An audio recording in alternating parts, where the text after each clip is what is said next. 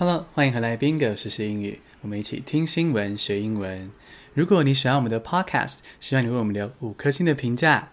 现在来进入正题。第一个单词是 in reversal，I N 空格 R E V E R S A L，in reversal 转向改口是副词。In reversal, Trump urges mask use。川普一直以来都说我不鼓励大家戴口罩，那他自己也都不戴口罩。但是呢，他现在大改口了，转向了。他说戴口罩才是爱国的行为。那像这样子，有人称主要尝试政治人物啊，这样转向改口的时候呢，你就可以把 in reversal 放在句首，然后后面再说他现在的方向。第二个单词是 looming，L O O M I N G，looming，即将发生的，通常是指负面的事情。Looming expat law may force some 800,000 Indians to leave Kuwait。 我们来认识一下科威特这个国家。我们刚刚在美国嘛，对不对？大家想象一下世界地图，现在从那边飞过来，来到阿拉伯半岛。阿拉伯半岛就是非洲的右上方这边的那个半岛了哦。那这个半岛的右上角一个小小的国家是科威特。科威特呢是以石油赚钱的国家哦，非常的有钱。不过呢，武汉肺炎的疫情导致油价大下跌嘛，所以科威特呢的经济也突然就紧缩了。那科威特就觉得要痛定思痛，不要再这样子依赖石油，要转型。于是呢，他就想要。引入更多的技术移工，就是可能比较高学历或是高技术的移工，所以他就修法，他要赶走百分之四十的移工。就现在科威特境内的移工，主要呢都是比较低阶的劳工。那对于科威特现在的移工来说，这个新的法律就是个危机，蛰伏在前方。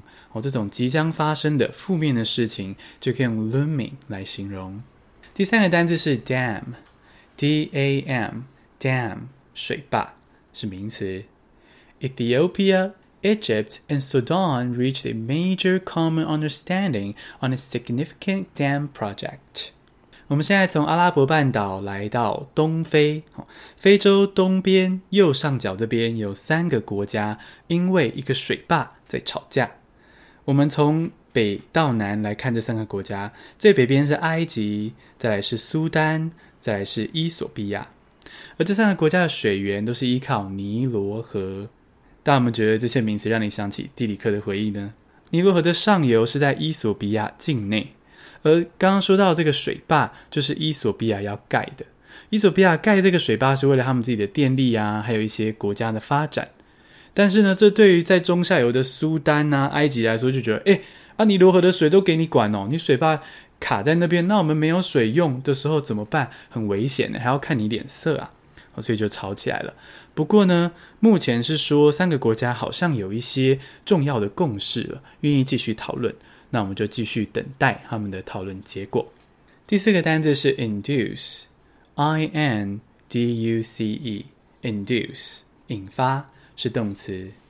The vaccine induced robust immune responses. 牛津大学也在致力研发武汉肺炎的疫苗。现在有好消息，就是他们的疫苗可以刺激人体产生免疫的反应。那这个呢，是关键的一步，没错。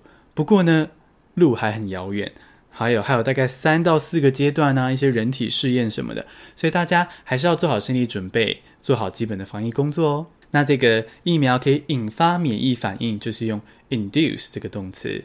最后一个单字是 Nordic。N O R D I C，Nordic，北欧的是形容词。A Nordic couple gets married in a border ceremony。北欧有一对新人在国家的边界上举办结婚仪式，怎么回事呢？新娘是挪威人，新郎是瑞典人。现在因为防疫的措施，他们不能去对方的国家，但是他们很想结婚。新娘就开玩笑说：“那我们干脆站在边界结婚算了。”哎，结果他们还真的就实现了这个边界的婚礼哦。我们非常恭喜这对北欧的新人，北欧的就是 Nordic。